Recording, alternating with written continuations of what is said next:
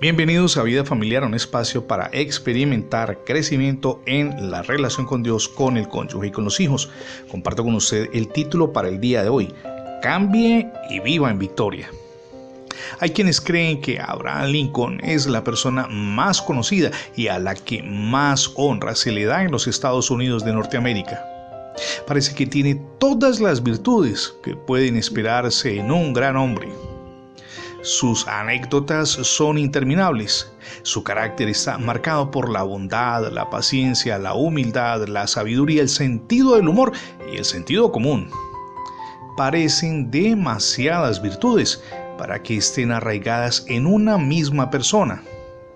Su rostro solemne, como lo vemos en algunas gráficas, está grabado al agua fuerte, en la moneda de un centavo y además su retrato figura en el billete de 5 dólares. Se han escrito más libros sobre Lincoln que sobre cualquier otro norteamericano, vivo o muerto. La investigación ha hecho aflorar una posible controversia sobre la fe y la experiencia religiosa de Lincoln se lo ha considerado desde un agnóstico hasta un santo. Lo cierto es que desde el principio tuvo un carácter espiritual en su naturaleza que indica que, como dijo un tiempo después, él y Dios estaban muy bien relacionados. Nuestro personaje tenía 10 años cuando murió su madre.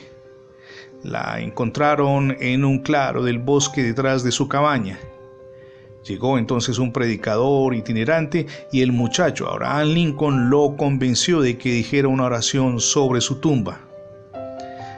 En muchos de los discursos de Lincoln se pueden leer reverentes referencias a su fe en las providencias de Dios.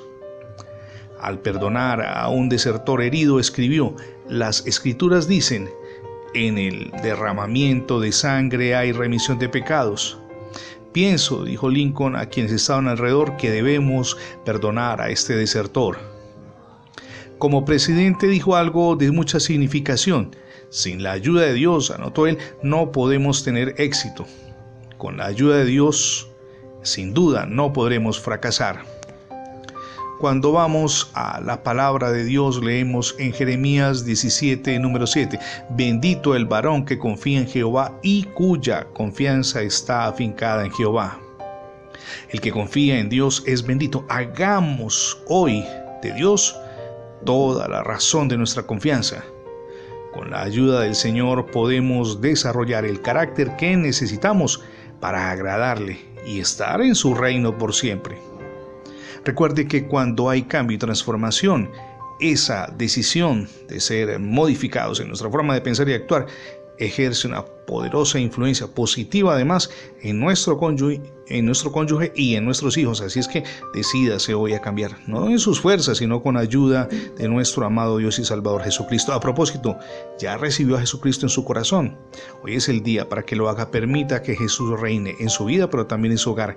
Es la mejor decisión que podemos tomar. Gracias por escuchar diariamente Vida Familiar en la radio y también en el formato de podcast. Recuerde que ingresando la etiqueta numeral Radio Vida Familiar en Internet tendrá acceso a múltiples plataformas donde tenemos alojados todos nuestros contenidos digitales. Le animamos también para que se suscriba a nuestra página en internet. Es facebook.com diagonal radio vida familiar. Somos Misión Edificando Familias Sólidas y mi nombre es Fernando Alexis Jiménez. Dios les bendiga hoy rica y abundantemente.